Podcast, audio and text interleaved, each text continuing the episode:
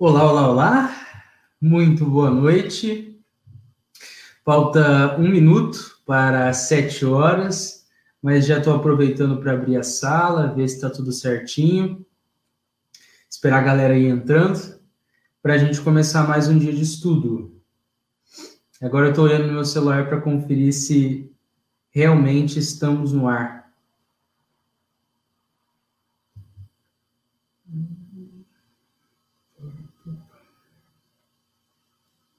Sim, estamos no ar.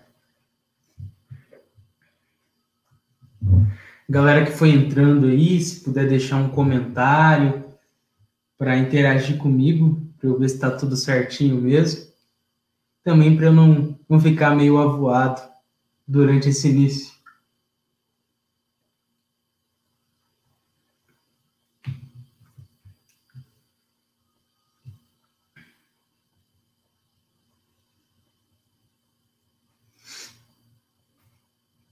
Vou esperar um pouquinho mais e logo a gente começa.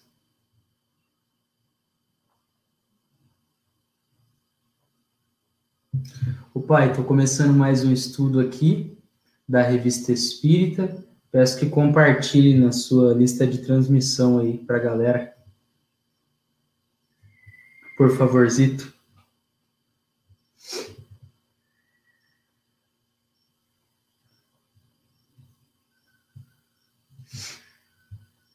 Esperar um tempinho mais e a gente já começa.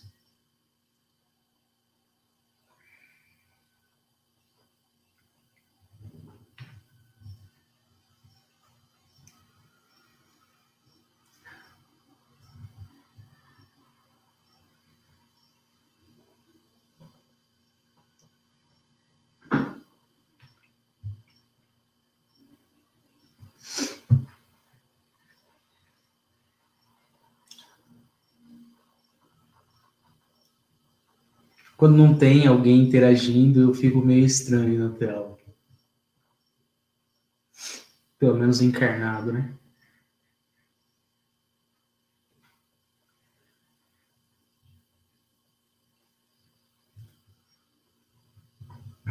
Vamos começando. Primeiramente, boa noite mais uma vez aí para a galera que vai entrar para assistir, a galera que for assistir aí posteriormente, a galera que for entrando. É um prazer estar aqui mais uma vez. Hoje teremos um estudo muito interessante, preparado com muito carinho. Vamos começar com a nossa prece inicial.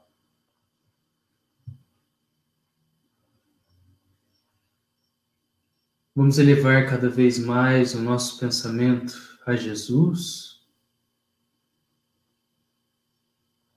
agradecer a oportunidade de estarmos juntos mais um dia. Agradecer o amparo dos espíritos amigos, dos benfeitores espirituais que venham ao nosso encontro, buscando o nosso concurso fraterno buscando auxiliar-nos,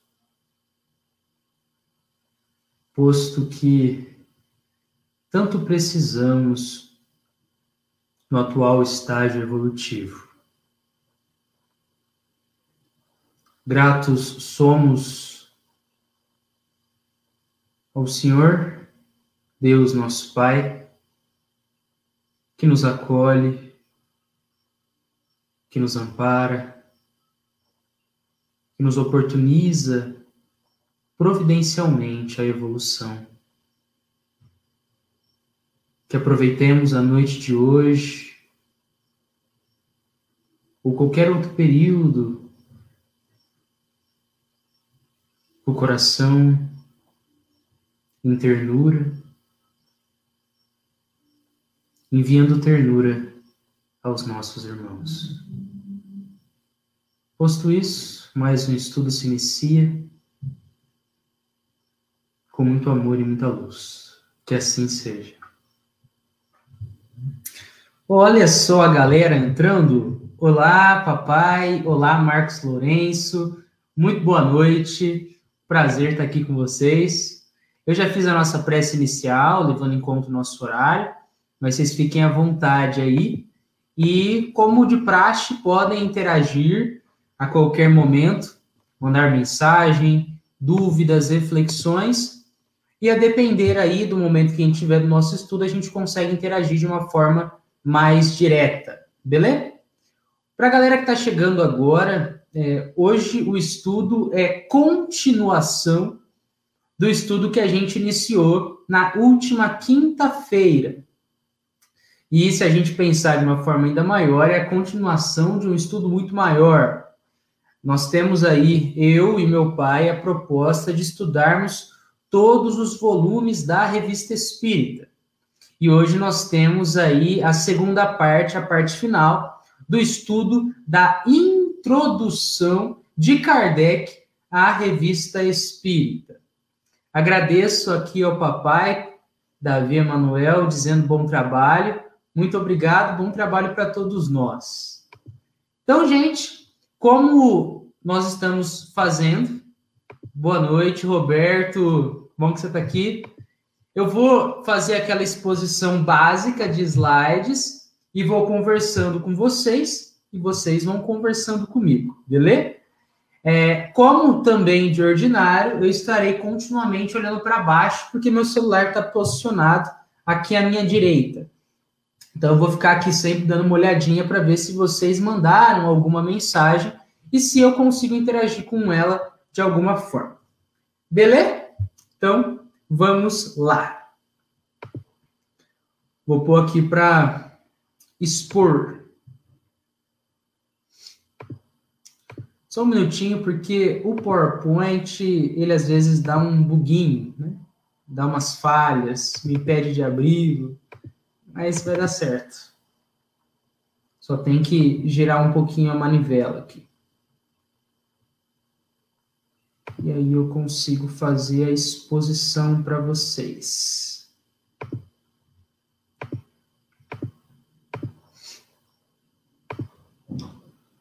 Vocês estão conseguindo ver? Como é que tá aí para vocês? Peço que vocês digitem, é, já que não dá para mandar áudio, né, pelos comentários aí do Facebook, só para ter certeza se está conseguindo, se está todo mundo conseguindo assistir a apresentação de slides. Se meu áudio está bom, a minha imagem está boa. Beleza, papai falou que as coisas estão bem. Ok, então. Fechou, gente. Qualquer coisa é só mandarem aqui nos comentários. Então, como eu estava dizendo, hoje nós temos a parte 2 do artigo introdutório da Revista Espírita aí, de janeiro de 1858. Beleza? Aqui abaixo temos também, como de praxe, as nossas redes sociais. Peço encarecidamente que vocês, caso ainda não nos sigam, já façam isso ou podem aí deixar anotado para fazerem depois, para depois vocês também estarem por dentro dos nossos próximos posts, sejam em relação à revista espírita, sejam em relação a outros estudos, lives que nós estaremos realizando é, a seguir, beleza? Fechou. Roberto também falou que está visível. Então vamos seguindo, galera. Então, no nosso último estudo, a gente conversou sobre várias coisas. Uma parte que a gente pegou muito foi pensar a questão da parte científica, todo o direcionamento de Kardec ali é, para codificar de forma racional e experimental a doutrina espírita. A Betânia ela mandou vários é, pontos de interrogação. Tá tudo certo aí, Betânia? Qualquer coisa você me fala. Gente, agora a gente vai abordar um pouquinho, nesse início do nosso estudo, sobre o direcionamento de Kardec, o direcionamento que Kardec deu à revista Espírita. Traz o codificador. Nossa revista será, assim, uma tribuna livre, em que a discussão jamais se afastará das normas da mais estrita conveniência. Numa palavra, discutiremos, mas não disputaremos. Betânia, sim, hoje a gente está fazendo a parte 2 do estudo da Revista Espírita que a gente iniciou na última quinta-feira. Na última quinta-feira a gente fez parte da introdução, hoje a gente está continuando, é a parte 2, a parte final. Porque estava muito longo o último estudo, então a gente fez um recorte, beleza? Hoje vai ser o um encerramento. Vamos lá. Como vocês viram aqui nesse trechinho que eu peguei da introdução, eu trouxe algumas partes que estão em outra cor, né? Nesse laranjinha que vocês estão vendo. E aí, abaixo, eu fiz referências. O 1 faz referência à tribuna livre, o 2, as normas da mais estrita conveniência, e o 3, discutiremos, mas não disputaremos. Primeiro ponto. O que, que esse primeiro ponto nos mostra sobre o direcionamento de Kardec à revista espírita? A ideia é que haja, né, ou que houvesse, um diálogo entre as partes. E vocês verão aí, conforme a gente for estudando, que realmente há muitas é, partes em que Kardec está dialogando com outras publicações, sejam publicações de autores clássicos, autores modernos, de jornais da época, de mensagens enviadas à revista, beleza? Por isso que ele vem e apresenta essa ideia da tribuna livre. Como segundo ponto, quando ele fala que a revista, a discussão, elas jamais se afastarão das normas da mais estrita conveniência, ele está querendo nos dizer que é, a, é muito importante a manutenção do respeito, certo? E outro ponto também que a gente pode refletir é que apontar divergências, que é uma coisa que Kardec vai fazer muito na revista, não é necessariamente desrespeitar, certo? A gente vai manter as normas da estrita conveniência, vai manter o respeito, mas a gente vai fazer nosso trabalho, certo? E como ponto 3, quando ele vem e nos apresenta discutiremos, mas não disputaremos, isso é uma parte muito legal da gente pensar, né? Dá para tirar várias reflexões sobre isso, mas de uma forma sucinta ele está apresentando, ó, a gente vai dialogar, a gente vai conversar, a gente vai botar os assuntos em pauta, mas sem entre aspas, sangue nos olhos, né? Que é uma gíria aí, mas que serve para a gente pensar de que a, o objetivo não é que a gente fique em uma guerra de ah, agora eu tô certo, ah, agora eu tô errado, e aí é uma briga, vai, atira de um lado, atira do outro. Não, a ideia não é uma disputa, mas é exatamente discutir as temáticas. Uma coisa que Kardec muito bem faz, até mesmo ele diz isso no livro dos médiuns é que nós pomos a nossa pedra ao lado das outras pedras e deixamos que os leitores vejam qual lado é mais racional. E aí a gente entende melhor ainda o que ele gostaria de dizer com essa expressão de que nós iremos discutir, mas nós não iremos disputar. Beleza? Estão comigo? Por favor, é, é, comentem, beleza? E aí, a gente tem mais um trechinho aqui da introdução, e eu acho esse trecho muito curioso. É mais um trecho que mostra a profundidade filosófica do trabalho de Kardec.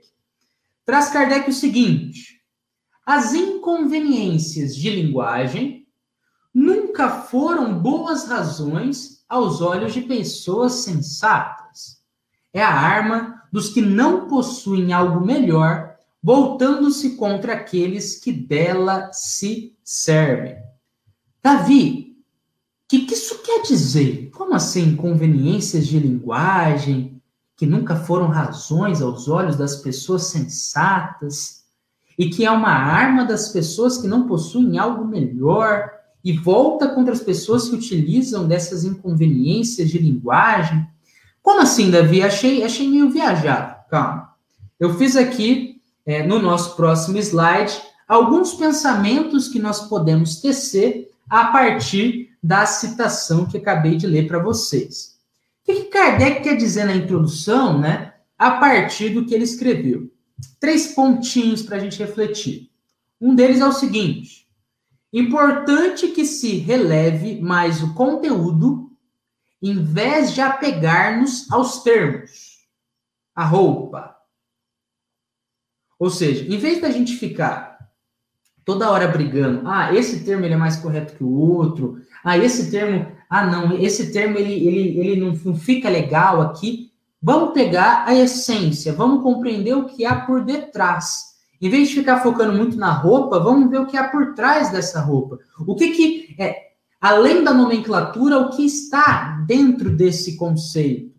E o outro ponto, a ideia dessa revista não é apegar-se à linguagem que foi utilizada para escrever algo, a fim de criticar o conteúdo. Beleza? Ou seja, a ideia, Kardec deixou isso claro, né? Não é pegar textos e ficar, ah, olha só essa palavra que, que ele utilizou, ha, ha, ha, ha. Não, não é essa a ideia. A ideia não é ficar pegando é, é, ficar numa crítica ou ficar voltando aquelas palavras contra a pessoa que utilizou. Não é essa a ideia. A ideia é exatamente ter, assim, a, a questão da, da discussão, do diálogo sobre aquilo, mas não ficar se atendo meramente à linguagem empregada. E o outro ponto final aqui é: Kardec também utiliza dessa frase anterior como uma precaução frente aos potenciais críticos aos termos doutrinários. Então, Kardec vai lá e diz isso aqui para gente: as inconveniências de linguagem nunca foram boas razões aos olhos de pessoas sensatas. É a arma dos que não possuem algo melhor, voltando-se contra aqueles que dela se servem, para dizer o que para gente? Ó, para galera crítica e para galera é, adepta, né? Gente, não fiquem presos aos termos. Vamos compreender o que há por detrás deles. Não fiquem apenas pensando, ah, o termo espírito, ah, o termo alma. Vamos pensar o que, que há por detrás disso. O que isso significa? Isso é mais importante do que a roupa, digamos que a roupa da palavra. Beleza? Deixe-me ver aqui os comentários. Boa noite, Vandinha. Boa noite, mamãe Gilceia. Valeu, galera. Vamos que vamos. Qualquer coisa vocês me falem. Espero que vocês estejam acompanhando. Introdução. Continuemos. Embora os fenômenos de que nos ocupamos se tenham produzido nos últimos tempos de maneira mais geral, tudo prova que tem ocorrido desde as eras mais recuadas. Isso é muito legal para a gente refletir, porque, sim, naquela época ali, século XIX, os fenômenos mediúnicos estavam assim à torta e à direita. Muitos, muitos, e, e muito evidentes, né? Mas o que ocorre aqui é que Kardec está falando, embora esteja bem evidente agora, certo? Desde eras mais recuadas, desde eras mais longínquas, nós já temos fenômenos mediúnicos. Ele não fala, né? Tudo prova que tem ocorrido desde as eras mais antigas. E aí eu trouxe aqui um exemplo, né, que a gente poderia pensar disso sobre eras recuadas. Proximidades do tempo de Cristo. Nós temos um relato de um autor chamado Tertuliano 150 anos depois de Cristo. Aí também entre né, os anos de 222. Tertuliano, ele é considerado o primeiro autor dito cristão católico a produzir uma obra literária em latim. E no capítulo 23 da Apologética de Tertuliano, de um texto de Tertuliano, nós encontramos a seguinte citação: as cadeiras e as mesas que profetizam são um fato comum. Afinal, o que faz vocês pensarem quando a gente lê sobre cadeiras e mesas que profetizam? As mesas girantes. E aqui a gente está falando de entre 150 a 222 anos depois de Cristo mostrando como essas ocorrências mediúnicas elas não se deram exclusivamente na época de Kardec. Beleza? Boa noite, Adriana Ramos. E aqui, gente, mais um trecho bem interessante que Kardec nos mostra. Kardec diz: não há fenômenos naturais nas invenções que acompanham o progresso do espírito humano. Como assim? Não se inventa fenômeno natural. O fenômeno natural, ele existe. A gente não inventa ele. E aqui a gente tem, né, como eu escrevi só para a gente lembrar, um fenômeno natural, ele não se inventa de uma hora para outra. Então a gente não pode dizer que o fenômeno mediúnico ele foi inventado na época de Kardec e até hoje ele ocorre. Não. Fenômenos naturais, eles são de certa forma atemporais. Eles ocorrem para trás e para frente. Então, da mesma forma que hoje temos chuva, no passado, as pessoas também presenciaram chuva. Beleza? E aqui, as comunicações mediúnicas também são consideradas fenômenos naturais. Como, aqui, né, num paralelo, numa comparação, como a chuva. E como a chuva acontece no passado, ela acontece hoje também. Beleza? Boa noite aí para a galera que está entrando. Eu vou beber uma aguinha e a gente já continua. Kardec continua para a gente, então. O que testemunhamos hoje, portanto, hoje Kardec está falando em janeiro de 58, 1858, não é uma descoberta moderna. É o despertar da antiguidade, desembaraçada do envoltório místico que engendrou as superstições, da antiguidade esclarecida pela civilização e pelo progresso nas coisas positivas. Lembrem-se o que a gente falou no estudo passado. Coisas positivas são coisas que a gente consegue analisar de forma factual e experimental. E os fenômenos mediúnicos, eles se enquadram em coisas positivas. Embora a forma de analisar é um pouco diferente, né? Até mesmo levando em conta que a gente conversou na quinta. Não tem como você pegar o espírito e botar no tablado e analisar ele é, na hora que você quiser no instalar de dedos, certo? O que Kardec quer dizer para a gente quando ele fala que é, esses, o que a gente está testemunhando hoje, né? Todos esses fenômenos mediúnicos, é o despertar da antiguidade, desembaraçada do envoltório místico que engendrou as superstições. Ele está falando, na antiguidade, nós já tínhamos essa, esses fenômenos, mas esses fenômenos eles eram explicados de uma forma mítica, eles eram explicados de uma forma é, é, muito ligada à superstição, muito ligada ao que a gente fala de um misticismo, né? Só que agora, com o espiritismo, desperta, acorda, desembaraça. Sabe quando tá tudo junto, o seu fone de ouvido? Ou o cadastro do seu tênis, e você vai lá e começa a tirar os nós e deixar um negócio aparente bonito? Aí nós encontramos a doutrina espírita. É exatamente esse movimento de retirada do invólucro, retirada da capa, retirada da embalagem, retirada do pacote. Antes a galera estava muito ligada, né? Embora conhecesse um pouquinho da bolacha, estava muito ligado no pacote da bolacha. O espiritismo vem agora, ó. Tira esse pacote da frente e vamos olhar a bolacha. Vamos olhar o cerne, vamos olhar o âmago a profundidade. Beleza? Tudo certo até aqui, galera? Comentem, por favor. Eu sei que vocês estão interagindo, é boa noite daqui, é boa noite dali, mas vocês estão acompanhando aqui comigo, certo? Queria deixar uma recomendação de leitura para a galera.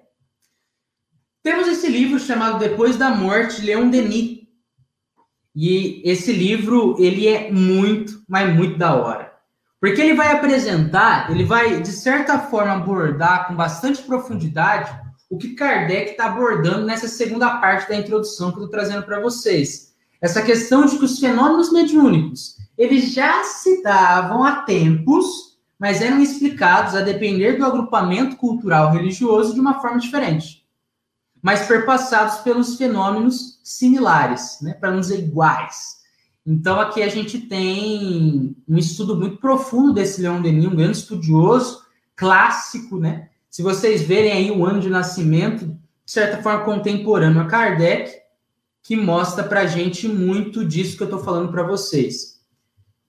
A linguagem, né? O linguajar não é o dos mais fáceis, mas vale muito a pena na compreensão. Beleza?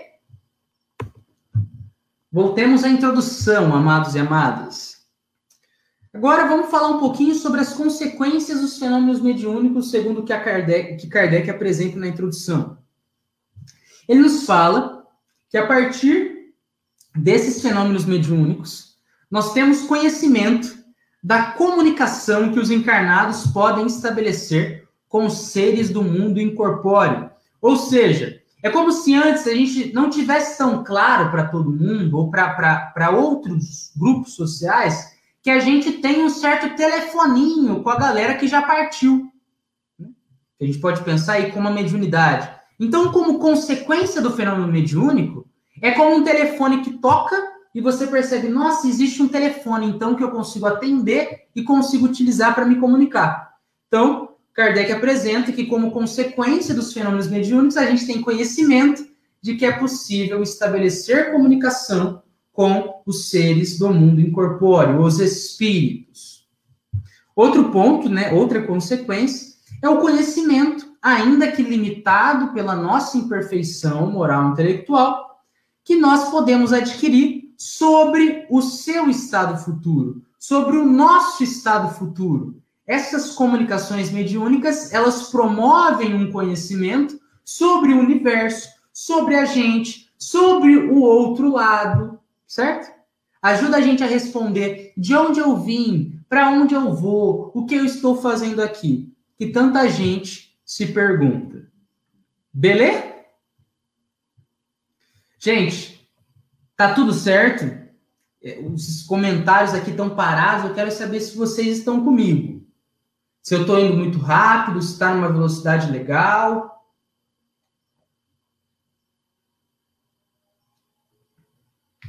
Eu vou seguindo, mas vou olhando aqui o celular, tá?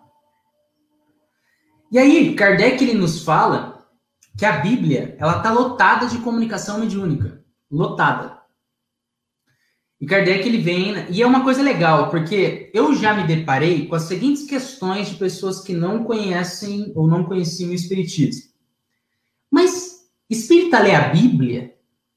Espírita leva a Bíblia é, em conta, e aqui a gente, Kardec mesmo apresenta, né, que a Bíblia está cheia de comunicação mediúnica, assim como, se a gente pegar o Evangelho segundo o Espiritismo, pelo próprio nome aí, né, a gente já, já compreende que são estudos sobre as passagens bíblicas, certo? Obrigado, Alessandra Gregório, pelo comentário. Ela falou que sim, estamos acompanhando. Beleza. A Wanda falou, né? Só aprendendo, tenho que ouvir mais. Beleza, Vandinha. Qualquer coisa, manda aí no chat. Obrigado por interagirem comigo. Beleza. Kardec, então, fala que a Bíblia apresenta fatos mediúnicos, mas para os céticos, ela não é séria bastante para a autoridade. Para a galera que não acredita, ó, não é séria para mim para ter autoridade sobre alguma coisa. E para aqueles que são crentes, né, ou muito crentes, são fatos milagrosos, que têm outras formas de ver, né? São fatos miraculosos, sobrenaturais, resultantes de um favor especial de Deus. E isso que eu estou falando é Kardec apresentando a visão de muitas pessoas, sejam elas céticas ou muito crentes. Mas uma coisa que a gente sem dúvida vai estudar dentro da doutrina espírita é que o que a gente aí ouve como milagres, na verdade, Muitos deles, quando não são mistificações, são fatos explicados de forma natural e não extraordinária, fora das leis naturais. Algumas ocorrências mediúnicas bíblicas, que eu acho que pode interessar bastante aí vocês, é, é, fazer a gente pensar como, nossa, não tinha pensado por esse lado. Mas peguei aqui três pontos. Recebimento dos dez mandamentos. Moisés, Êxodo, capítulo 20, é, versículo 1 ao 17. Gente, recebimento dos dez mandamentos não é absurdo a gente aí pensar como um fenômeno de psicografia, certo? Lá na antiguidade. Dia de Pentecostes, que nós temos em Atos, que conta, né, a parte de Atos do Novo Testamento conta a pós-crucificação de Cristo. Dia de Pentecostes é o momento que está lá a galera, os discípulos, e ocorre que é, é, é a, relatado ali, né, que eles começam a ver línguas de fogo descendo do céu, uma coisa assim. E do nada, do nada entre aspas, né, os discípulos restantes do Cristo, que, que faziam ali, que fizeram parte do, do colégio de discípulos próximos a Cristo, começam a se comunicar com a galera de várias partes do mundo que estavam reunidas em um espaço, falando em línguas que não eram línguas nativas deles. Por exemplo, eu, digamos que só falo português brasileiro e do nada eu começo a me comunicar em inglês começo a me comunicar em alemão. Basicamente, né, foi o que ocorreu ali naquela época. E Kardec estuda esse fenômeno que vem receber o nome de xenoglossia, né? que vem receber aí como uma variação da psicofonia. Beleza? E aí, mais para frente, a gente também tem a questão de Saulo e a estrada de Damasco, quando Saulo ele fica cego, ele começa a ouvir palavras do Senhor. Beleza? Palavras do mestre. E aqui a gente tem também mais um fato mediúnico. Esses são apenas três exemplos, gente. Três exemplos dessa profundidade, se a gente estudar de forma séria, de forma raciocinada a Bíblia, para compreender os fenômenos para além de uma ideia miraculosa. É, mamãe falou, né? Estudo muito profundo. Muito obrigado, mamãe, pelo comentário. Alessandra Gregório, verdade, essas perguntas é, são muito decorrentes, né? Para onde vamos, o que somos. Realmente, muita gente se pergunta sobre isso e no Espiritismo a gente estuda essas perguntas de uma forma bem profunda. Ana Maria, muito boa noite. Obrigado pela presença, querida. Vamos seguir então, galera. Introdução. Continuemos, então. Diz Kardec: não haveria aí, Bíblia, né? Para todo mundo, uma prova da generalidade, de acontecer em vários locais, de ser um fato geral e não um fato específico dessas manifestações. Se não as encontrássemos em milhares de outras fontes diferentes. Beleza? que, que isso quer dizer? Se a Bíblia ela fosse um negócio isolado, com fatos, é, com melhor, né, com apenas escritos que pareceriam muito fora de órbita, se fosse um, um, documento solo, um documento afastado, um documento que não tivesse conexão com outras ocorrências do, no mundo, não seria prova da generalidade das manifestações mediúnicas. Mas os fenômenos que estão descritos na Bíblia são fenômenos que, em algum grau, para mais ou para menos, a gente presencia no presente. Kardec presenciava ali na época, lá no século XIX, 1800 bolinhas. Beleza? E aí, antes de avançar, deixe-me ver um comentário aqui da Adriana Ramos. O espírita leva a Bíblia em consideração, porém a estuda de forma racional e não de maneira idolar, de idolatria, né, literal, como uma obra sagrada escrita por Deus. É, é uma postura, né, o espírita. Kardec promove isso muito bem. Obrigado pelo comentário, Dri. Que é uma postura de raciocínio, de fé raciocinada. Que a gente compreende que o, a Bíblia, ela tem várias passagens. E foram escritas nessas passagens por seres humanos, ok? Seres humanos também passíveis de erro. E assim, é um livro que ele pode ser considerado histórico, certo? E muitas das passagens ali são passagens genuinamente mediúnicas, que se a gente analisar com o crivo da razão, com o crivo da experimentação, como Kardec aqui nos apresenta, a gente certamente vai conseguir extrair muitas coisas tops. Beleza? E aqui a gente tem uma retomada rápida, que também já vai fazer um pouco de referência com o que a Adriana acabou de falar para a gente. No nosso último encontro, Para a galera que não assistiu, vejam, a gente lançou na quinta-feira. O estudo de hoje é a parte 2, é a finalização. Você não precisa sair, pode continuar com a gente, mas para compreender ainda melhor, porque vários dos tópicos aqui foram abordados com maior profundidade na quinta, tá bom? Vejam de quinta-feira. Retomada, por que retomada? Porque a gente já falou. Critérios de metodologia científica que Kardec empregou. Generalidade ou universalidade e concordância de dados dos ensinos dos espíritos. Isso quer dizer o seguinte: Kardec, para trazer todo o conteúdo, bater as informações, fazer uma análise profunda dos dados, ele pegou médiums que não se conheciam. Médiums de diferentes locais do mundo, relatos de diferentes pontos, cruzou as informações, viu se as informações batiam, se eram convergentes Poderiam mudar termos, mas a essência é a mesma? Como é que funciona? Se não batia, por que não batia? Qual comunicação atenta mais, né? Está mais atenta à moral cristã, à moral superior. Então aqui a gente tem Kardec ali observando, experimentando, analisando o recinto para não ser mistificado e fazendo essas análises. Isso de metodologia científica se vocês quiserem ver mais, quinta-feira a gente abordou isso muito. Galera que esteve presente aí sabe muito bem como a gente falou tanto sobre isso e como é profunda essa questão científica na obra da codificação.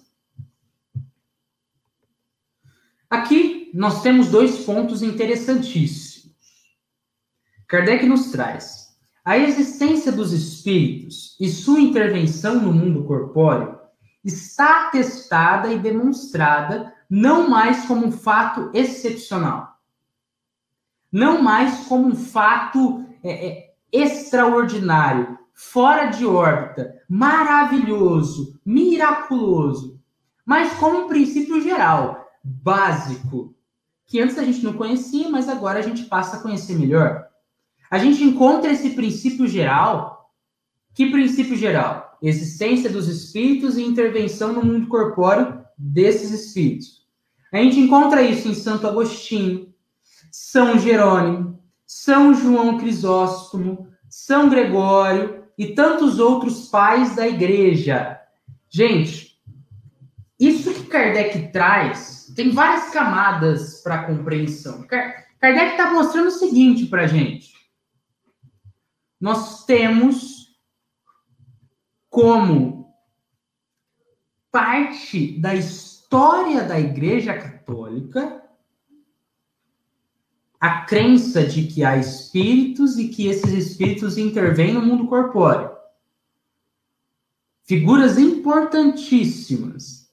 E não só, né, esse princípio geral, mas ocorrências mediúnicas, como por exemplo, tantas histórias do passado da utilizando o termo da Igreja Católica, né, a Virgem Maria aparecendo, né, a Santa Maria aparecendo em vários locais, certo? Então a gente tem na própria história da Igreja Católica diversos fenômenos mediúnicos, diversas figuras que apresentavam em seus textos esse princípio geral da existência dos espíritos e como eles intervêm no mundo corpóreo, né? E que eles intervêm.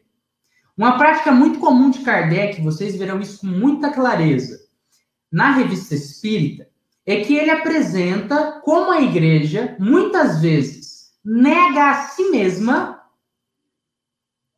pelas críticas que ela faz ao espiritismo.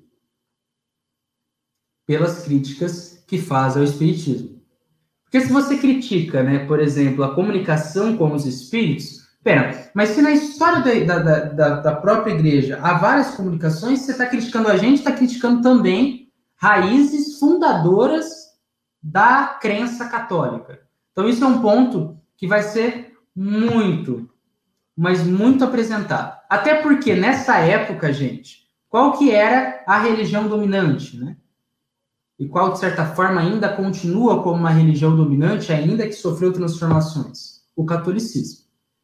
Então aí Kardec teve, como diria o meu pai, muita água para barba, muita coisa para trabalhar, porque batia de frente continuamente às ideias católicas com a doutrina dos espíritos, o espiritismo. Tudo bem? Belezeira? Estão comigo? Mais uma aguinha, hoje minha boca tá ficando seca, eu acabei de, de jantar, basicamente, então tô naquele momento, vontade de beber água.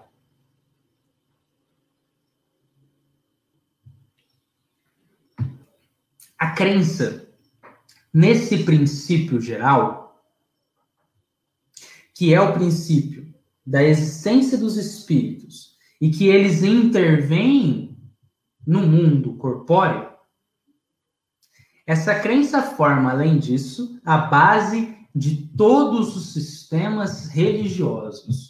Gente, isso é profundo, mas isso é profundo. Isso também dá muito pano para manga. Tem muitas análises que nós podemos tecer a partir dessa citação. Davi, a gente vai fazer todas as conexões agora? Não, não. Mas eu vou trazer alguns pontinhos para motivar vocês a pesquisarem sobre isso.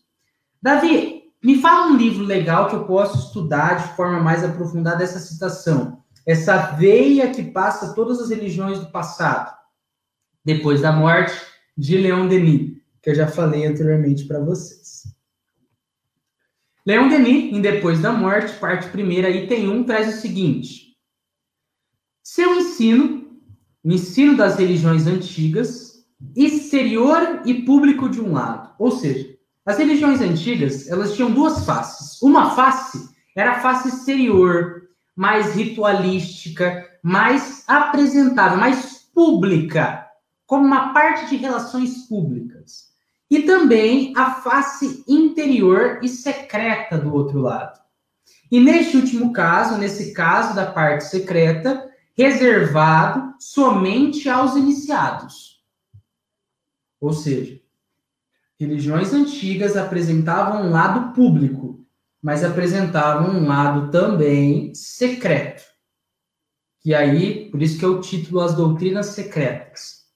Davi, isso aí não é, não é história para boi dormir? Não, não é história para boi dormir. Isso é baseado em história, em pesquisas. As doutrinas secretas que são abordadas por Leon Denis, né? Adquiriu-se a prova. Que prova, Davi? via descobertas epigráficas da galera que partia, da galera que, que batia as botas, deixavam coisas escritas, né?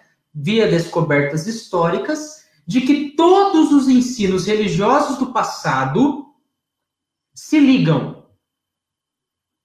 Porque em sua base se encontra uma só e mesma doutrina transmitida de idade em idade a uma série ininterrupta de sábios e pensadores. Aqui, Leon Denis, estudando essas questões de descobertas epigráficas e históricas, mostra, embora cada religião assumisse uma forma de estudar né, o princípio espiritual e falar sobre o princípio espiritual, todas tinham uma veia comum. Todas seguiam o princípio de que há espíritos e esses espíritos atuam sobre o mundo corpóreo.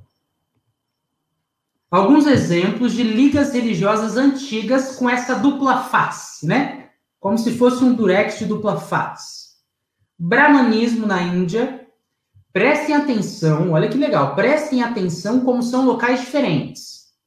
Mas mesmo assim, perpassados pela mesma veia mostrando como para os espíritos não há fronteira física. Fronteira física não importa tanto quanto se a gente tivesse encarnado, né? Nesse sentido que eu quero dizer. Brahmanismo na Índia, hermetismo no Egito, politeísmo grego, né, o greco-romano, Grécia, Roma, e o cristianismo em sua origem. Davi, o cristianismo na origem eu trouxe um trechinho para vocês. Nossa, que texto grande, Davi. Calma, calma.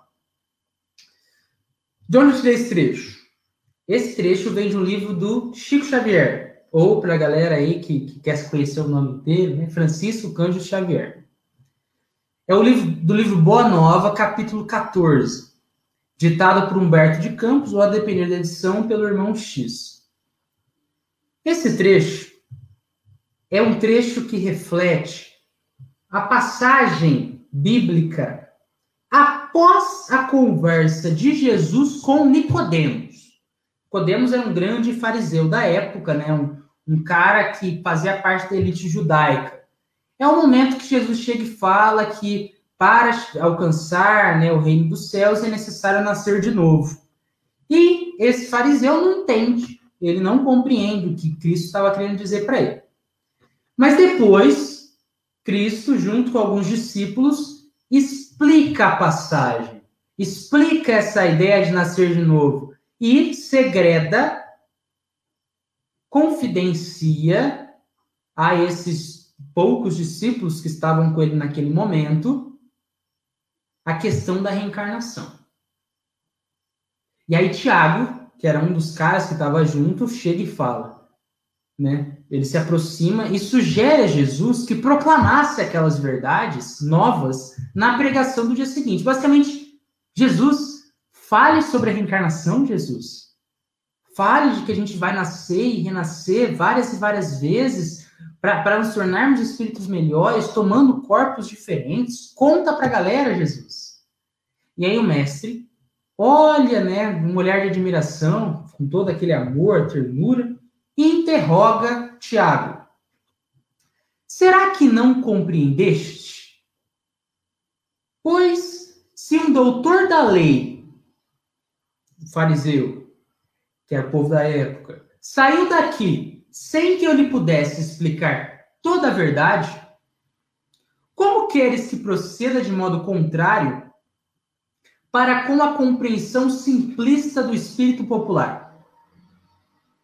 Com a galera que ainda não, não tem o, o cabedal necessário para essa compreensão. Alguém constrói, e ele dá um exemplo, né? Alguém constrói uma casa iniciando pelo teto o trabalho? Não. Precisa ter a base. Além disso, mandarei mais tarde o Consolador. Que Consolador? Espiritismo a fim de esclarecer e dilatar os meus ensinos. Esse trecho, ele nos mostra o seguinte, gente, além de várias outras coisas que a gente poderia refletir. Jesus tinha uma postura com os discípulos, certo? Digamos que ele trazia conteúdos aos discípulos que ele não trazia de forma tão mais explícita e explicada para outros segmentos da sociedade da época.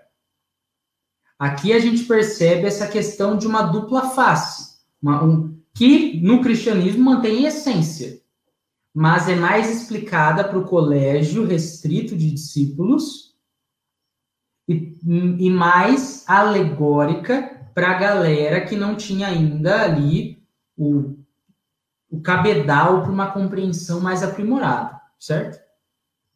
Beleza? Paz e amor, estão comigo?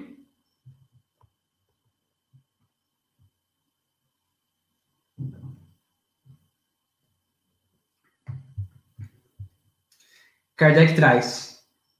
Admitiram-na a crença nos espíritos e suas intervenções os mais sábios filósofos da antiguidade. Nós temos essa questão né, da crença dos espíritos e na intervenção deles, em Platão, Zoroastro, Confúcio, Apuleio, Pitágoras, outros brothers aí, nós a encontramos nos mistérios e nos oráculos. Entre os gregos, os egípcios, os hindus, os caldeus, romanos, persas, chineses. Mais uma vez, Kardec está nos apresentando como essa crença ela perpassa a história da humanidade não apenas a história de poucos grupos sociais, não apenas é, é, a galera da França que estava presenciando os fenômenos naquela época, mas a Europa, as Américas, a África, a Ásia, mostrando aí como é algo que vai muito além de simplesmente fenômenos delimitados em um ambiente, em uma nação. Beleza?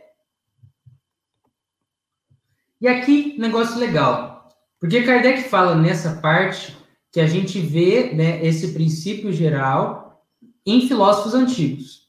Nós temos no Evangelho segundo o Espiritismo, no item 4, na introdução, a gente encontra o título Sócrates e Platão, precursores da doutrina cristã e do Espiritismo. Olha só que interessante isso. Por que, você trouxe isso, Davi? Para a gente compreender que o Espiritismo ele não chegou assim do nada, mas ele teve toda uma preparação para que pudesse chegar. Jesus não pôde apresentar com todas as letras, de forma totalmente explícita, o que a gente hoje consegue falar de forma explícita, porque a galera da época não tinha os caracteres pra, para uma compreensão aprimorada. É como falar para uma criança sobre determinados conteúdos que ela não tem ainda a base para entender. E eu trouxe aqui uma, uma representação gráfica dessa ideia. Para a gente fazer um plantio em um vaso, a gente precisa do vaso, a gente precisa da muda da planta, de uma argila, de uma manta, ou pode ser, né, ou usar outras coisas no lugar da manta, uma terra com compostos orgânicos, uma pá, o regador, fazer a parte manual de preparar o vaso certinho, aguar o vaso para ter o desenvolvimento. Nós temos nesse exemplo mais natural, né, da jardinagem, como para que você tenha o plantio e você tenha frutos, é necessário uma preparação do vaso, uma preparação da terra, uma junção de pontos. E a gente encontra na filosofia antiga vários desses pontos, preparando a terra. Ok? Galera aí, galera aí dos comentários, curte jardinagem? Top mesmo, né? Vamos seguindo então, gente. Por favor, se qualquer coisa, se tá tudo certo, vocês estão muito quietinhos, vocês falem aí nos comentários, tá bom? Kardec continua citando nessa introdução como a crença nos espíritos e as suas intervenções elas se encontram mundo afora pela história. A gente encontra exemplos na Idade Média.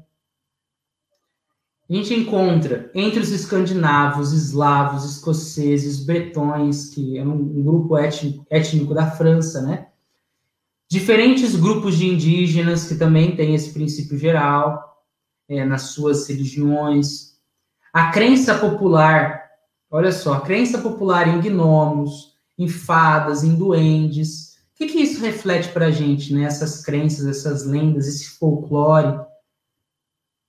Repousa de que há uma crença em um sistema de pensamento, é um sistema de pensamento, né? Cada qual com as suas nuances, de que há forças além da matéria. Forças além matéria que intervêm no mundo corpóreo. A crença popular dá esse nome, né, de gnomo, fala, duende, embora sejam apenas nomes, não vamos exatamente nos apegar aos nomes, mas isso reflete essa crença, entende? Essa crença de que há coisas além do princípio material. É, aí tem aqui gente, os nossos comentários. Boa noite, Alexandre Tenório. Obrigado pela presença. Sueli, gostei do exemplo da planta. Ô, Sueli, é muito legal. E Jesus, ele gostava muito dos, de exemplos da agricultura, da, é, de cuidar da terra. A gente, por exemplo, tem a parábola do semeador, né? Que fala sobre semente, terra boa, terra que não é boa. Um negócio bem legal de se estudar. A Wanda fala, né? No livro dos Espíritos tem explicação sobre doentes. É, no livro dos Espíritos, como, como a gente verá, né? conforme a gente foi estudando a revista espírita, Kardec utilizou da revista espírita como um laboratório de conteúdo que ele vai né, empregar em outras obras. Embora o livro dos Espíritos já tenha sido lançado, né, lançado antes, isso auxiliou também na construção da revista espírita. E a revista espírita auxiliou na construção das outras obras básicas e as outras, né? Porque tem obras que não são consideradas básicas, mas foram produzidas por Kardec também. Kardec, para vocês terem uma ideia, ele publicou mais de 20 obras espíritas. 20 obras espíritas, mais de 20. Vocês encontram essas obras é, unas, né, unidas ali no mesmo sistema, no Kardecpedia. Não sei se vocês já ouviram falar do Kardecpedia, mas vale muito a pena. Vocês conseguem acessar de forma fácil, tem aplicativo para o celular também. Beleza? É, Adriana, né? Fantástico isso. Desde os primeiros homens, essa ideia de algo mais. Muito bom. Isso que você trouxe, Dri, também como utilizando o que a Wanda trouxe para a gente, né, sobre essa ideia de que o livro dos Espíritos trata sobre temas. No livro dos Espíritos a gente vê também, né, de que até mesmo as tribos mais afastadas já têm, já apresentam uma crença de que há um princípio espiritual, um princípio além da matéria. Continuemos, amados e amadas. Estou amando a interação. Agora vocês aqueceram os motores. Estou vendo que vocês estão mandando mais comentários. Encontramos a prática das evocações, né, de, de chamar e conversar com os espíritos, entre os povos da Sibéria, no Kamchatka, na Islândia, entre os indígenas da América do Norte, os aborígenes do México, do Peru, na Polinésia e até e até e aqui chega um ponto importante, tá? Próximo, an antes de vocês, nossa, Davi, que isso? Antes de vocês lerem o próximo slide, eu já preparo vocês. Lembrem-se que a gente está lendo um conteúdo de 1858. Então, a gente tem determinadas citações que não são mais usuais no presente, certo? Mas na época eram utilizadas de forma costumeira. Então Kardec está falando, a gente vê, a, gente encontra a prática de evocação entre vários povos, sejam os povos da Sibéria, é, da Islândia, entre os indígenas da América do Norte, do México, enfim. E ele também fala, a gente encontra também entre os estúpidos selvagens da Nova Holanda, nossa, Davi, estúpidos selvagens, Davi. Nossa, que pesado. E aqui tem uma ressalva. Aqui é muito importante. Ao lermos as obras antigas, nós precisamos ter ciência de que há termos que são atualmente obsoletos, certo? E considerados pejorativos, como o termo estúpido, mas que na época escrita eram comumente empregados além de poderem ter significados diferentes conforme o contexto. Por isso que ler obras antigas demanda da gente um certo desprendimento para uma compreensão histórica. Para compreender o termo, compreender o que estava acontecendo, certo? E aqui a gente tem alguns exemplos de coisas que vocês provavelmente vão encontrar lendo os livros espíritas antigos. Por exemplo, o termo estúpido, que a gente acabou de ler, né, que vai, que vai significar um dos sentidos é ignorante, né? Ignorante é aquele que não conhece, aquele que não sabe. O termo também idiota, o termo alienado, vocês vão encontrar também, que, que hoje a gente utiliza no lugar a ideia dos deficientes intelectuais, né? Aqui são apenas alguns exemplos, tá, gente? de ter essa postura de, antes da gente se escandalizar quando lê algumas coisas, lendo a revista Espírita ou outras obras, ter essa postura de compreender a época que aquilo foi escrito. Ok?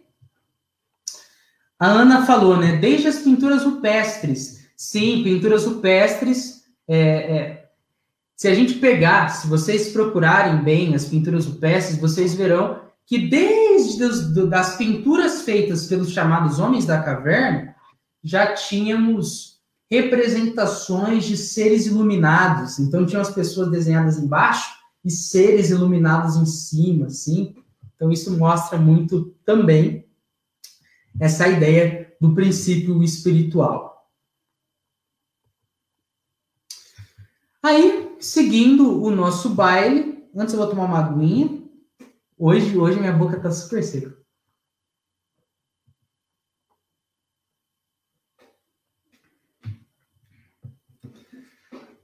Kardec traz.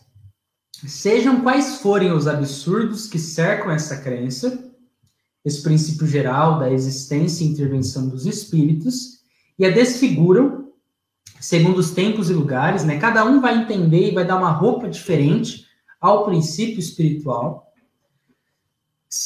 Não se pode discordar de que ela parte de um mesmo princípio, mais ou menos deturpado. O que, que isso quer dizer? É aquela ideia. Há uma doutrina secreta dentro das religiões antigas que parte dessa ideia de que há espíritos e que eles intervêm e de que eles intervêm no mundo corpóreo, certo? Isso existe, mas cada um deu uma roupa, uma explicação, uma forma de lidar com esse princípio. Por isso que ele fala que é, não se pode discordar de que ela parte de um mesmo princípio, mais ou menos deturpado. O que quer dizer deturpado? Corrompido. Como assim corrompido? Cada agrupamento antigo significou o princípio espiritual de alguma forma, foi o que eu falei. Inclusive, adicionando preconceitos e práticas materiais na relação com o espiritual. Então, um exemplo para conversar com esse espírito, eu preciso dar três voltas no meu eixo. Tenho que ficar correndo em volta da sala. Então, desenvolveram-se rituais em cima do princípio espiritual a partir da crença de que aquilo seria necessário para a comunicação ocorrer. E aí, como eu escrevi, é, é, esses rituais, muitos deles, não baseados, né, não fundamentados na plena razão simplesmente como uma ferramenta externa, uma ferramenta material, do que uma ferramenta importante para a comunicação ocorrer. Beleza? Por isso que, embora haja uma doutrina secreta nos diferentes segmentos religiosos antigos, cada segmento religioso tem a sua cara, tem a sua peculiaridade, tem a sua forma de funcionamento. Beleza? E aí Kardec fala, né? Essa lógica ancestral, essa ideia de que há espíritos e eles intervêm, não sobrevive à toa, né? Não passa tanto tempo e, e no seio de tantas religiões sem que houvesse algum fundo de verdade ali, certo? Para descobrir com clareza o que envolve esse princípio espiritual, para descobrir a verdade, é necessário pesquisa e rigor. Que Kardec muito bem trabalhou, com muita pesquisa, muito método e muito rigor. Gente, olha que legal essa citação. A história da doutrina espírita, de certo modo, é a história do espírito humano. Como assim? A história da doutrina espírita, de certo modo, é a história do espírito humano. Cada fase da história foi perpassada por uma preparação intelectual e moral para a chegada do espiritismo. Como preparar a terra para receber a semente. Uma preparação de da terra temporada a temporada para que o Espiritismo pudesse chegar e ter o seio da terra preparado. Certo? Então, isso é bem importante da gente ver. Então, quando Kardec escreve que a história da doutrina espírita é, de certo modo, a história do espírito humano, significa que a história da doutrina espírita ela vai muito além do que simplesmente Kardec começar a codificar a doutrina espírita. A história da doutrina espírita ela vai além da história de Kardec. Beleza? Da hora? E Kardec diz que nós temos que estudar a história do espírito humano com a revista espírita, né? Em todas as fontes, as quais fornecerão observações instrutivas e interessantíssimas. Não é só uma leitura técnica chata é, mas, não que toda leitura técnica seja chata, mas não é uma leitura simplesmente de termos técnicos, mas é uma leitura que é muito interessante, ela cativa a gente, ela movimenta a gente. E aqui Kardec está basicamente falando, gente, a revista Espírita ela vai ser legal, não desistam dela, sabe? E eu falo isso para vocês.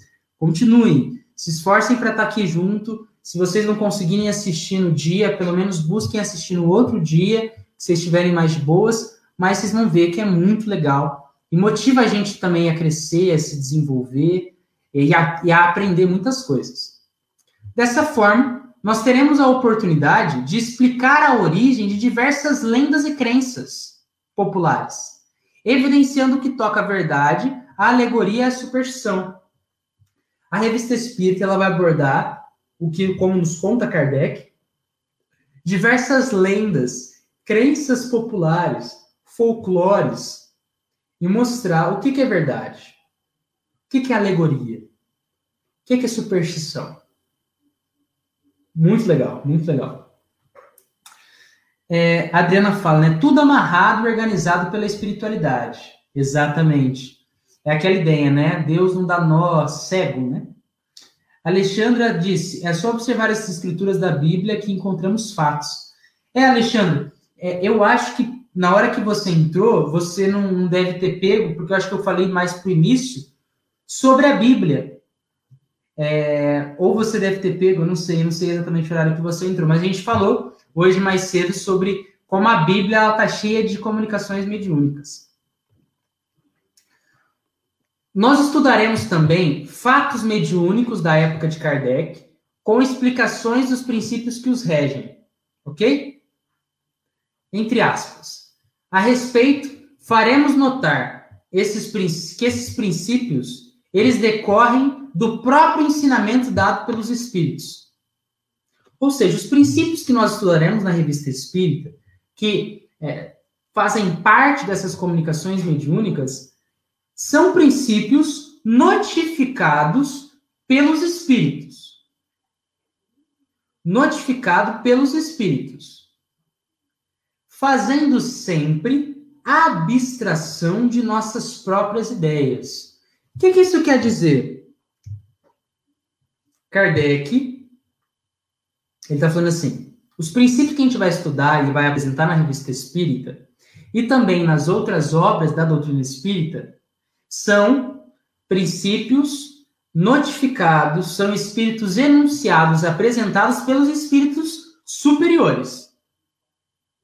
E eu, Kardec, estou fazendo sempre a abstração, tirando da jogada as minhas próprias ideias. Eu não estou botando aqui a, a, a minha opinião, certo?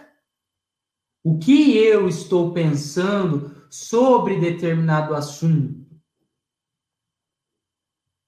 Teorizando a partir da minha cabeça. Não, não é esse o caminho.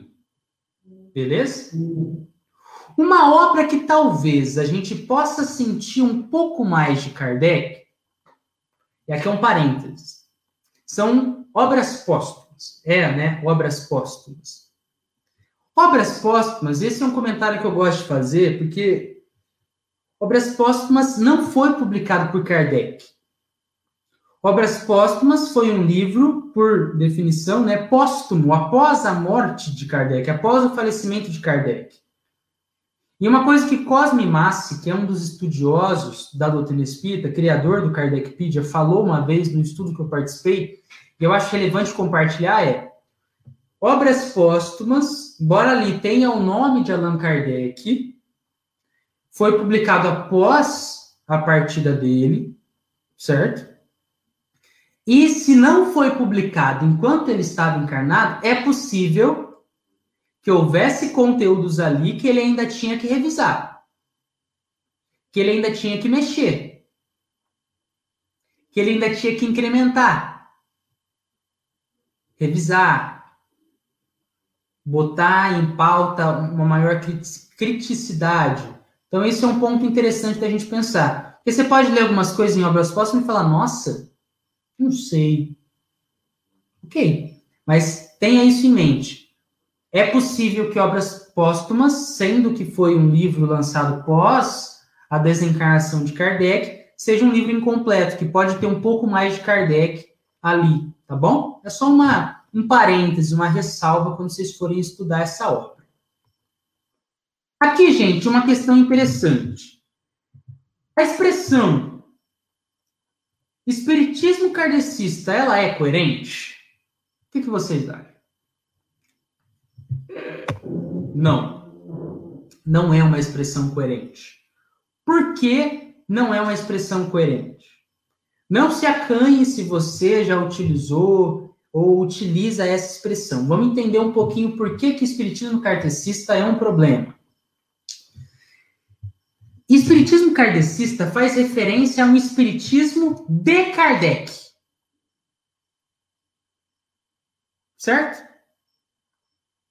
Seria a mesma coisa que falar, botar qualquer termo e falar é, o nome do termo e na frente escrever platonista, nietzscheano, franksteniano, kardecista. Você caracteriza, você põe como daquele ou daquela o conteúdo anterior. E o espiritismo não é o espiritismo de Kardec. Kardec não é possuidor do espiritismo. O pedagogo, Kardec, foi o codificador da doutrina espírita, da doutrina dos espíritos. Kardec serviu para organizar as informações conforme o crivo da experimentação e da razão. Certo? Tal nomenclatura dá a entender que existem outros tipos de espiritismo, mas não há. Porque quando você fala espiritismo kardecista, isso quer dizer que há outros tipos de espiritismo. Mas o Espiritismo é uma doutrina única. Se você tira um ponto ou soma um ponto que não é um dos seus princípios basilares, não é mais Espiritismo.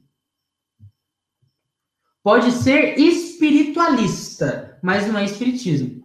Pera, tem diferença, Davi? Tem diferença. Toda corrente religiosa que acredita que há um princípio além do princípio material é espiritualista. Mas o espiritismo é um só. O espiritismo, ele é espiritualista. Ele acredita que há um princípio além, tem a convicção, tem a certeza experimentada, racional, de que há um princípio além do material. A vida não se resume do zigoto ao túmulo. Certo? Mas nem toda corrente espiritualista é espiritismo. Espiritismo é um só. Outros exemplos de correntes espiritualistas. Catolicismo. Não tem um céu, não tem um inferno na, na crença. Religiões protestantes. Umbanda. Candomblé.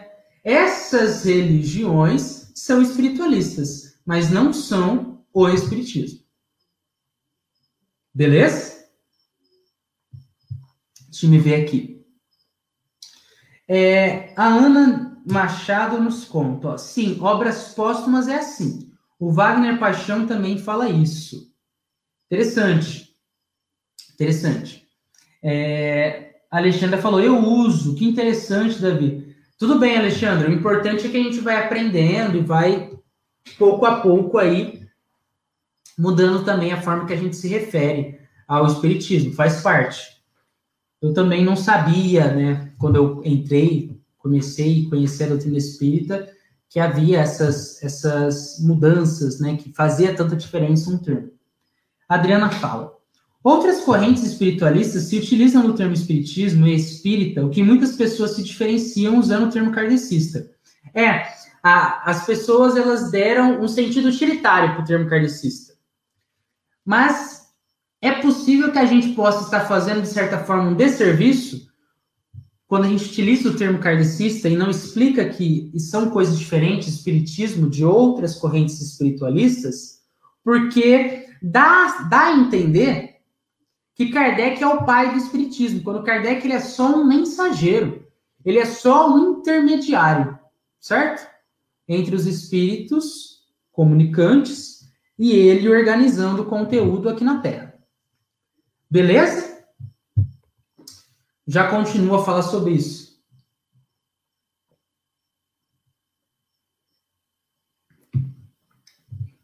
Kardec traz. Não será, pois, uma teoria pessoal que exporemos, mas a que nos tiver sido comunicada, e da qual não seremos senão meros intérpretes.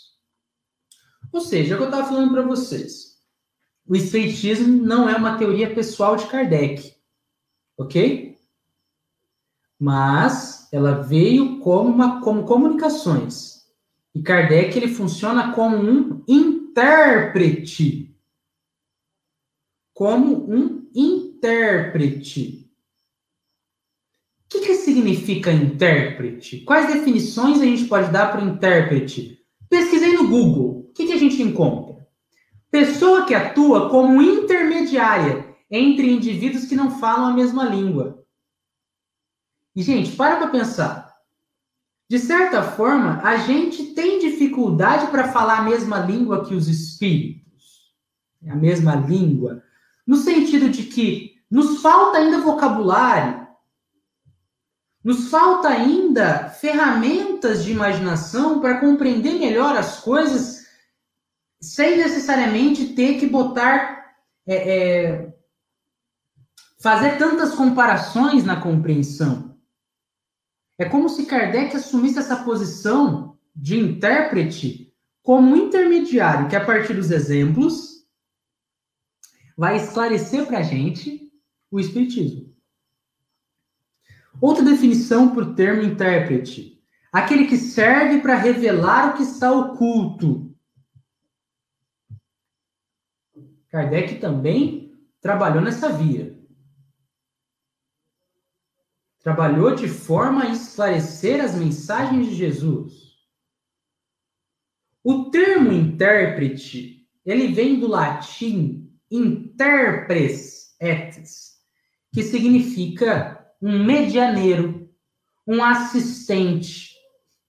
Para pensar, né? Kardec como um assistente encarnado da espiritualidade superior.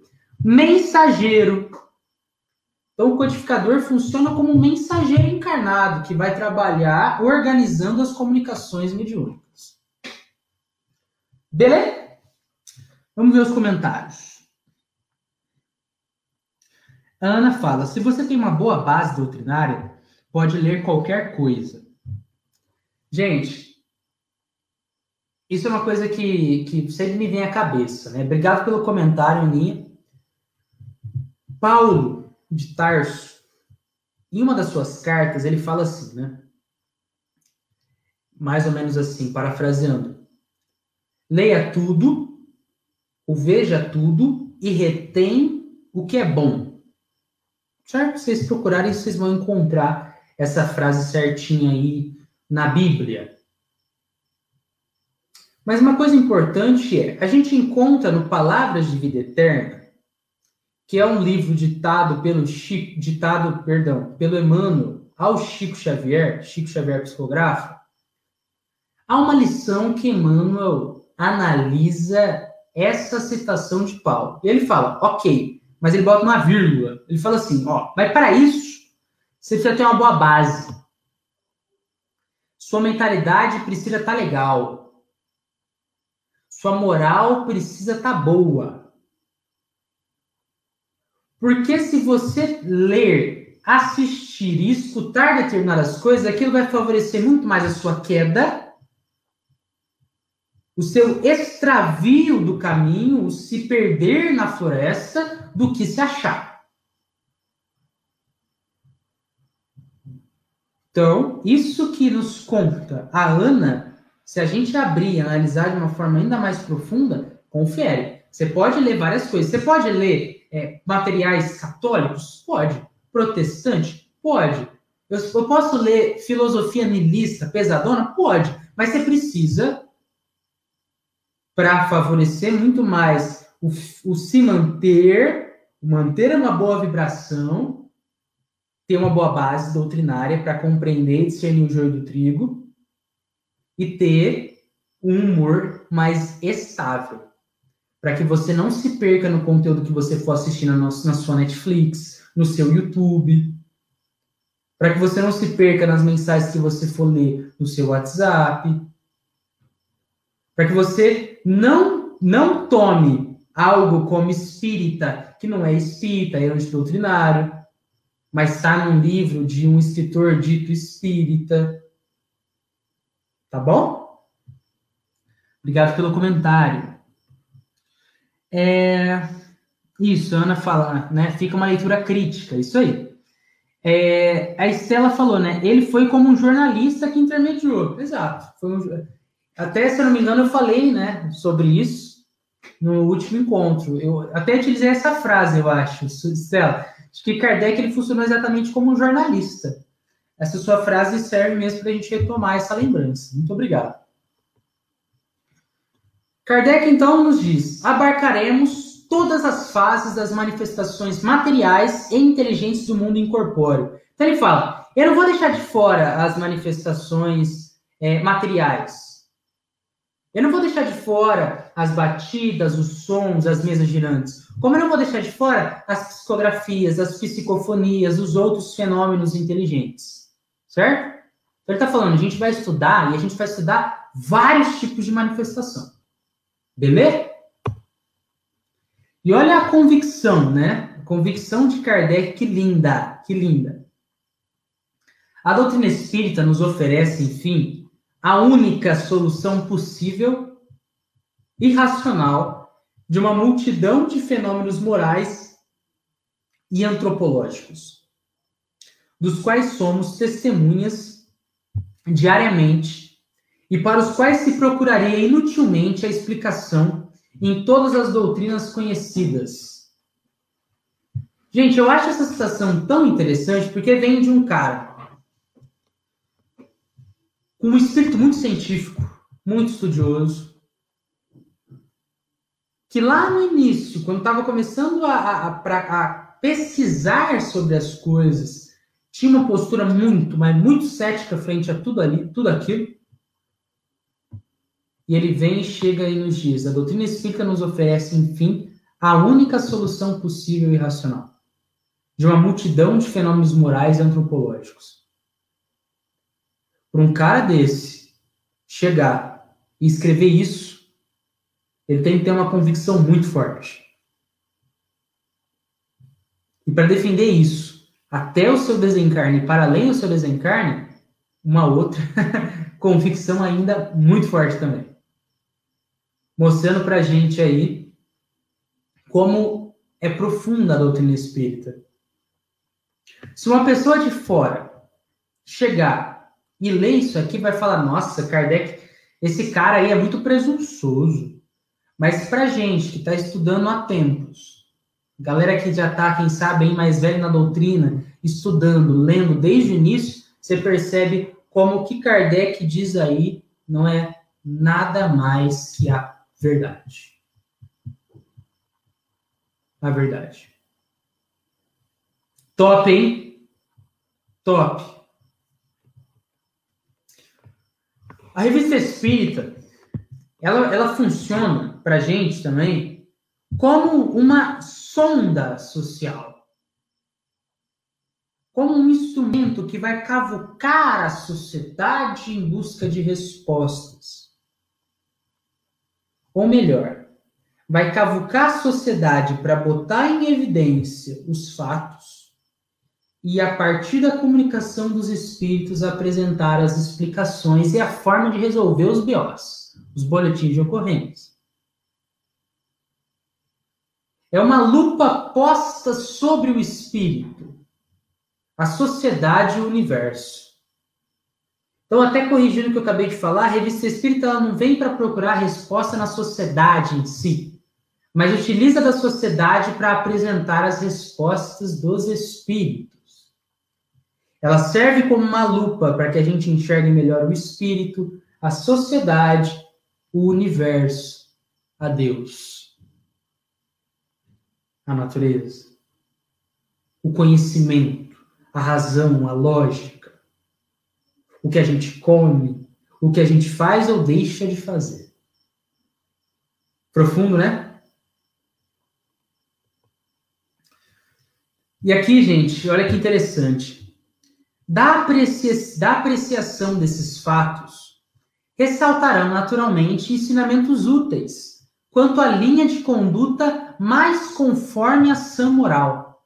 Então aqui Kardec está falando, gente, a gente não vai só analisar os fatos, a gente também vai olhar qual que é a melhor conduta para lidar com eles, para lidar com esses problemas, para lidar também com as manifestações mediúnicas. Em suas instruções, os espíritos superiores têm sempre por objetivo despertar nos homens o amor do bem através dos preceitos evangélicos. Por isso mesmo, eles nos traçam o pensamento que deve presidir a redação dessa coletânea. Os espíritos superiores, então, traçam, né, todo o caminho ali para a gente se tornar, para nós nos tornarmos espíritos melhores, a partir dos preceitos que Jesus nos apresentou e nos apresenta. E esses mesmos espíritos superiores são aqueles que presidiram, aqueles que direcionaram, aqueles que tiveram como presidentes, né, por isso seria de presidir, estavam à frente da redação dessa coletânea. Kardec estava assim ali escrevendo, escreveu? Sim, mas sempre orientado pelas comunicações mediúnicas, as várias, com os espíritos que falavam, ó, Kardec, aqui sim, aqui não. Kardec, então, como a Estela nos lembrou, né, um grande jornalista. Belezeira? Mais uma aguinha a gente segue.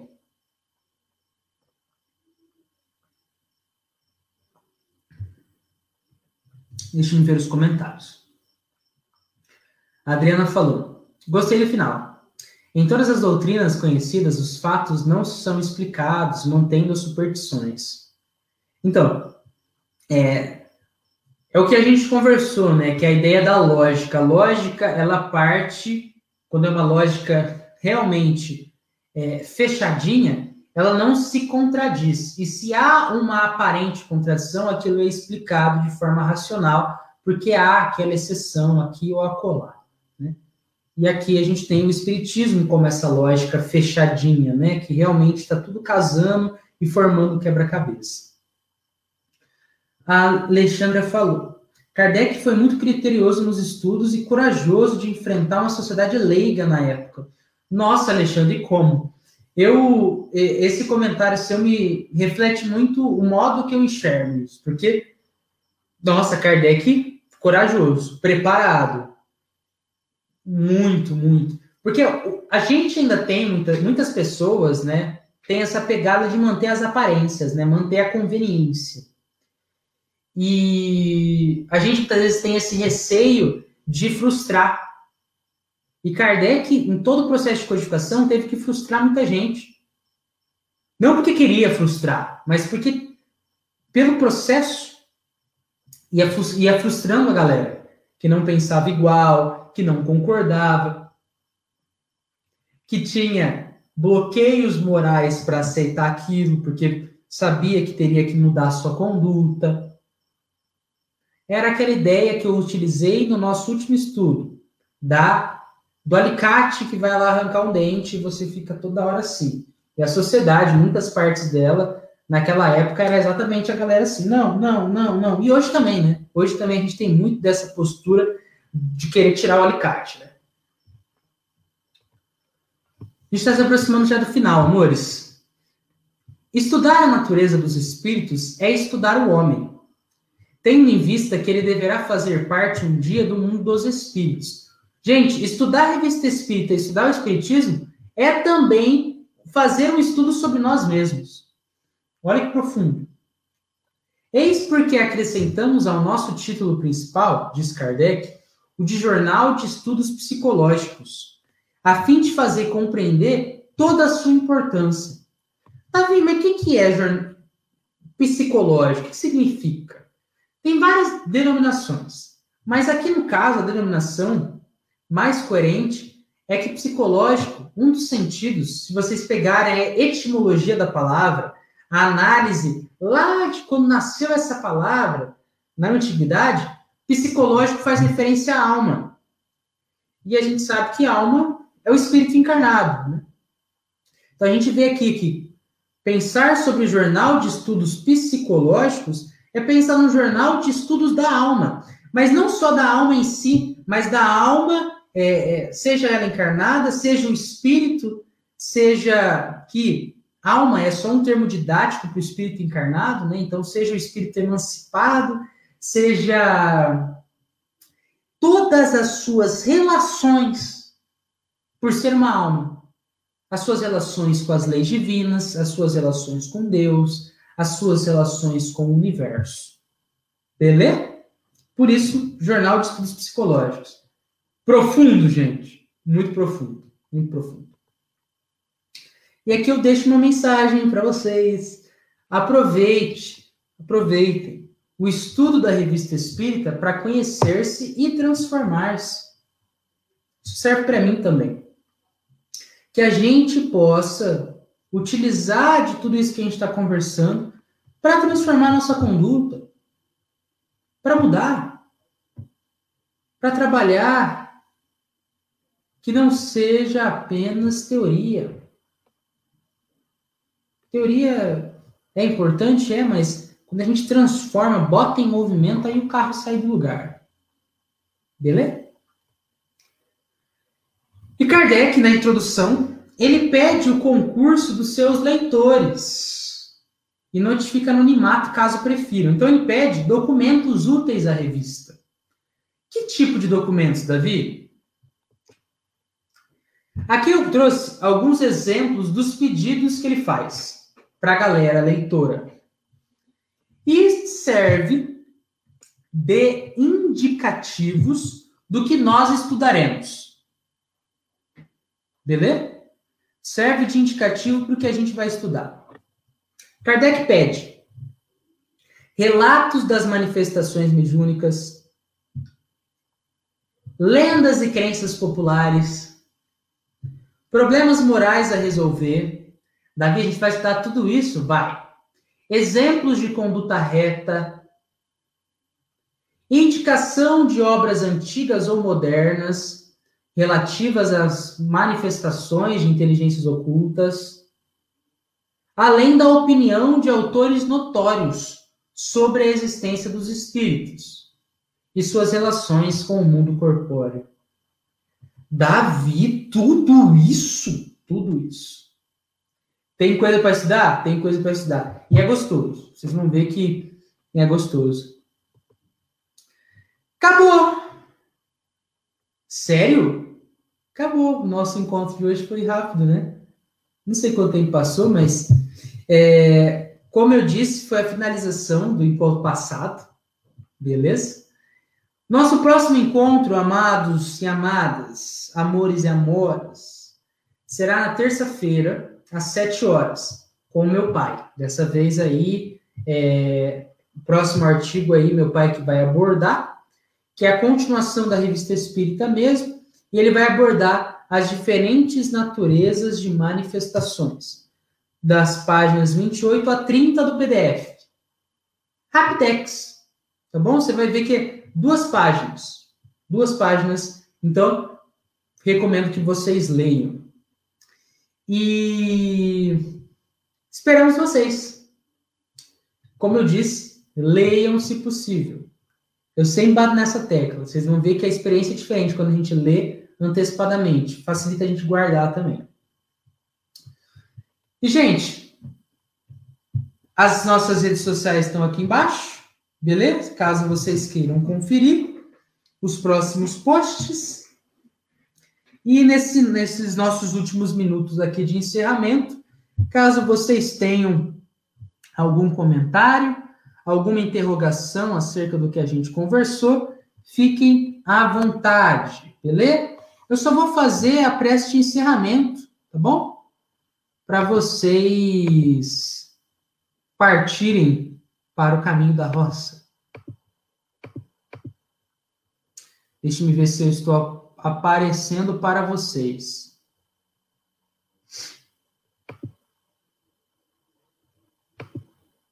Aí, eu acho que estou aparecendo. Tinha travado.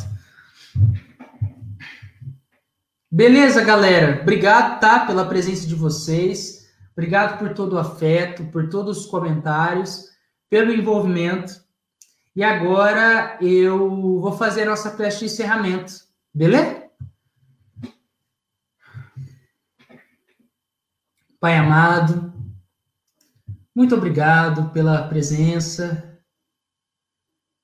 Muito obrigado por todo o amor, por toda a ternura. Agradecemos a luz que banha nossa alma. Pai amado, pedimos que o Senhor nos recorde providencialmente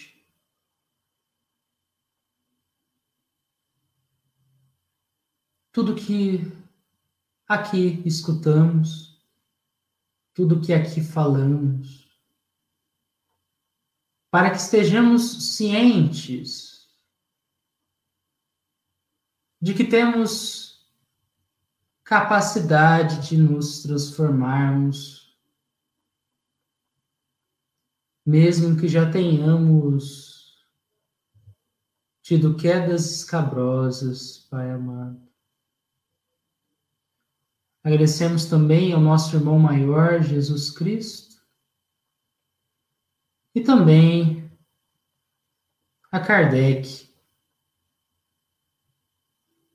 que veio como um espírito imperfeito à Terra e mostrou que é possível se esforçar no cumprimento da obra que nos compete. Que assim seja hoje e sempre, graças a Deus. Valeu, gente. E sim, Dri, eu terminei o primeiro artigo, o artigo de introdução. De introdução. Beleza? Valeu, fiquem com Deus e até a próxima terça-feira, hein? Tchau!